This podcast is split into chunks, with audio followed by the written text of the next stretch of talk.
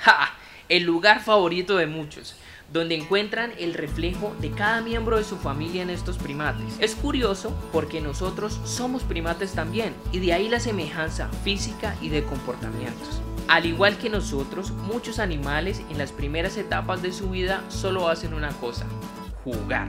El juego es un regalo de la evolución con el cual se transfieren prácticas, habilidades y conocimientos que nos permiten adaptarnos efectivamente a las demandas de la vida natural y de la sociedad. Este es el mejor ejemplo del autocuidado y cuidado colectivo, pues el rol que cumple cada individuo en el grupo suma a la construcción del bienestar de todos desde cuidar a las crías, la limpieza, la consecución de alimento, la defensa ante depredadores, el trabajo en equipo siempre resalta a la vista.